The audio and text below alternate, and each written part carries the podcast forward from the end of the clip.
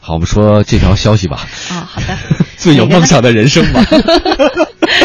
那这个这个有有一个老人啊，有一位退休老人叫做黄飞花，你看人家名字，黄飞鸿的妹妹是吧？对，我名字起的就注定不平凡。哦他六十三岁了你，看人也姓黄的，哦，他不叫黄飞花，他啊叫黄飞，他叫黄飞，他花。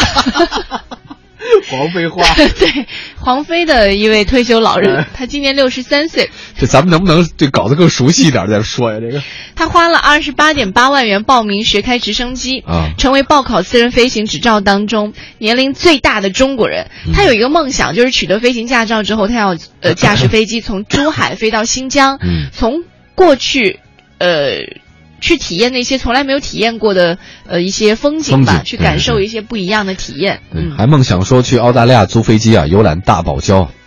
嗯，但其实我们也看了一下，其实你要拿到这个私人飞机驾照的话呢，通过理论考试还得有四十个小时的实际操作时间，对。嗯而且还得通过民航部门的专门考试才能如愿以偿，比较费劲了这个东比西如。说之前有些例子啦，像呃一四年的时候，五十八岁的陕西农民叫做薛有琴的，啊嗯他驾驶的是轻型运动飞机就冲上蓝天了，哦成为了当时国内年龄最大的轻型运动飞机的驾驶员。对，嗯就在去年的马来西亚有位七十六岁的高龄的叫李崇仁先生， 他是美国实验飞机协会 EAA 确认的轻型运动飞机类别当中年龄最大的飞行员，嗯七十六岁哦，开飞机啊，好厉害刚！刚董明问了我一个就是特别对深沉的问题，他说你有没有想过你老了会干什么？嗯，就我，你想过吗？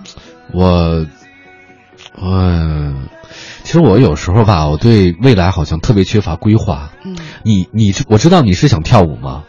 呃，没有啊，我不是想跳，我就是有、啊有一些事情是我接下来想做，但是我没想到老了什么样。可是我能想到老的画面，哦我希望成为一个很优雅的老太太，哦，你现在什么意思啊？就挺优雅 的，现在不够，我觉不得是我还很优躁优雅是一辈子的事情。嗯，对就吧是老了那个状态，我是希望。但是什么途径可以达到呢？我目前没有特别明确。我我其实你刚才你在私下里跟我说你想把这个舞跳完了以后吧，对，对，把画画画好啊，把画画好，把把舞跳字写完。好。对我忽然当时脑海中联想的是广场舞， 不是拉丁舞。抱我歉跳广场舞，我也要拉上一帅气的老我告头诉你跳，，这片广场你最闪亮，行吗？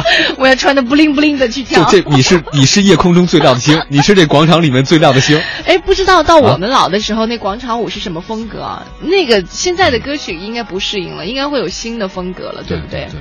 啊，你还想的还挺多的，对啊。你看来未来已经做好了各种规划。 没有没有，你刚刚问我，我一直在想这个事儿。对啊，大家可以想想吧，大家想想，如果未来以后老了以后，你想干点什么？你知道嗯吗？这种 问题绝对是天蝎座的人问出来的啊我之前问过一个作家，就是邱薇，啊，其实我知道问过的他，我说嗯你想过没有在，嗯比如说你多少多少岁的时候会是一个什么样子？他突然就问你是不是天蝎座？嗯啊 当然，就是这个是有点好玩的性质。他就他就说他分析过，哦就天蝎座的人喜欢问这样略带忧伤但是又充满浪漫的问题，哎，是吧哎，？对，那我也是嘞。对啊，对，哎，这只有我们这个星座人会问，看来是吧？就是喜欢那么 矫情 的，略带忧伤，哎，叫什么？你刚什么？略带忧略伤带，忧伤又有点浪漫的问题。哎，这个很好，哎，你这个， 哎，黄所黄，以你这个好， 我我们也问问正在收听节目的朋友，有没有想过老了以后会是一个什么状态？因为可能做什么样具体的事情，我没办法去预料，但是状态可以描述。没错。